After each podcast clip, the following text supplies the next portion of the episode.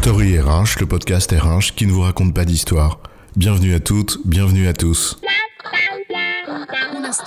History is made of stories. Dans cet épisode, nous allons nous intéresser à un des leviers pour favoriser l'agilité de l'entreprise. Apprendre à apprendre. Pour être agile, c'est simple, il suffit d'appliquer la méthode Scrum, mettre en place des sprints en mode test and learn, ne plus parler d'équipe, mais de guild, et puis digitaliser un peu tout ça, implémenter Teams ou Slack, c'est encore mieux, pour faire tomber les barrières et hop, le tour est joué, c'est fastoche, non? Mon dieu, Patrick, qu'est-ce qui t'arrive? Tu t'es transformé en gourou 5.0 Où est passé ton discours sur la culture et l'état d'esprit avant la méthode et les outils? Sur les réflexions à mener sur la gouvernance et l'autonomie, plutôt que l'écran de fumée du digital, source de toutes les vertus et analysons une partie du vaste sujet qu'est l'agilité en entreprise. S'il n'y a pas de réponse toute faite, il y a quand même des axes à explorer, explorons-les ensemble. Alors, apprendre à apprendre, un des leviers pour favoriser l'agilité, c'est quoi l'histoire?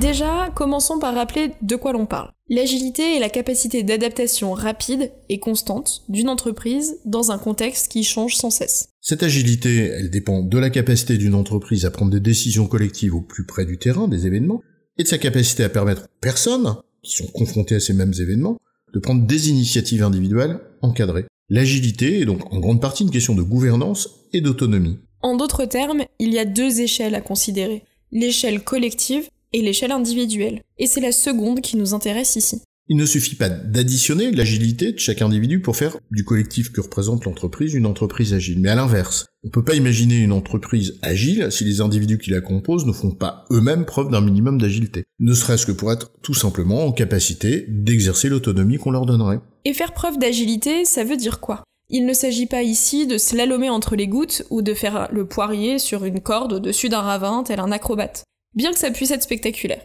Il s'agit en fait d'être capable de s'adapter. Oui, mais encore, s'adapter à quoi? En fait, il s'agit de lire le réel de la situation à laquelle on est exposé, d'agir en conséquence. C'est ce qu'on pourrait appeler une forme d'intelligence de situation. C'est-à-dire d'être capable d'analyser la situation, de se questionner, de chercher et de trouver des solutions. En d'autres termes, de faire preuve de curiosité, d'esprit critique, d'être capable de tisser des liens entre les choses, puis d'agir et de se remettre en question pour chercher à progresser continuellement. Il s'agit donc bien d'un processus d'apprentissage qu'on décrit là finalement c'est la capacité à apprendre des personnes, apprendre, comprendre, pour être en mesure d'entreprendre. Une entreprise qui voudrait développer son agilité peut mettre en place plein de méthodes, d'outils, de rituels si elle le souhaite. Mais au fond, elle doit faire naître l'envie chez les individus d'entrer dans ce processus d'apprentissage. Cette idée, d'ailleurs, elle est absolument pas nouvelle. L'entreprise apprenante ou le knowledge management, ça portait déjà la même aspiration.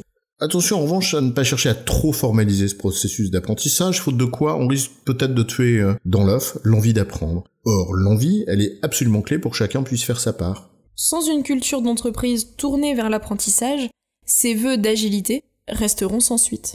En résumé, si avoir des collaborateurs agiles ne suffit pas à faire de l'entreprise une entreprise agile, il s'agit néanmoins d'un des axes sur lequel travailler. Développer cette agilité individuelle passe avant tout par le fait de développer l'envie et la capacité d'apprendre et d'agir de chaque individu. Apprendre à apprendre est donc un levier pour développer l'agilité. J'ai bon, chef? Oui, tu as bon, mais on va pas en faire toute une histoire. Story RH, le podcast RH qui ne vous raconte pas d'histoire. Retrouvez tous les épisodes sur storyrh.fr.